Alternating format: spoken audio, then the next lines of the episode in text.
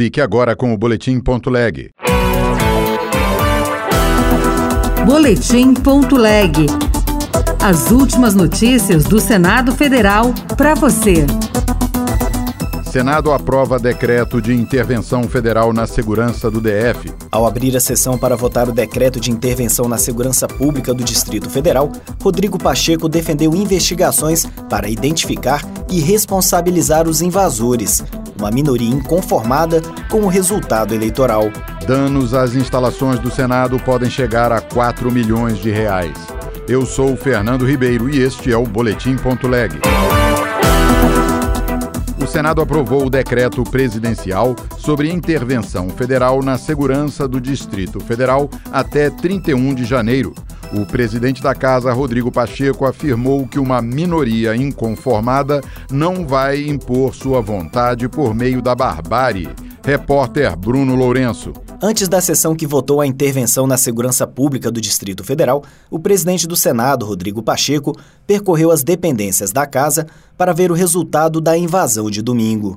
É uma situação de desolação, de tristeza profunda, um sentimento muito negativo. Mas se essas pessoas que praticaram esses crimes no dia 8 de janeiro acreditavam que pudessem fazer algo de relevante para o Brasil, fizeram além de depredar patrimônio público de todos os cidadãos brasileiros, fizeram foi unir mais as instituições do nosso país. Ao abrir a sessão para votar o decreto de intervenção na segurança pública do DF, Rodrigo Pacheco defendeu investigações para identificar e responsabilizar os invasores, uma minoria inconformada com o resultado eleitoral. Essa minoria antidemocrática não representa o povo brasileiro, tampouco a vontade do povo brasileiro. Essa minoria golpista, e não há outro nome, não irá impor sua vontade por meio da barbárie, da força e de atos criminosos.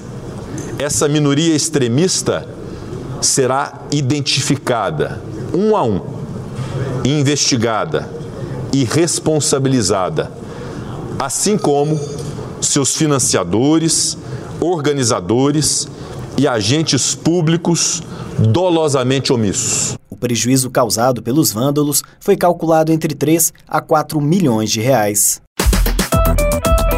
Os danos contabilizados pelo Senado Federal após os atos de vandalismo ocorridos no último domingo devem atingir um valor entre 3 e 4 milhões de reais. Essa foi a estimativa passada pela diretora-geral Ilana Tronca após o levantamento feito por diferentes áreas da casa. Repórter Celso Cavalcante. Após um mapeamento inicial, Ilana Trombica afirmou que o prejuízo pode chegar a 4 milhões de reais. O tapete do Salão Azul, por exemplo, ficou encharcado e será preciso trocá-lo. Os invasores também quebraram muitos vidros no prédio, incluindo espaços da chapelaria, do Salão Negro, do museu e de dois gabinetes de senadores.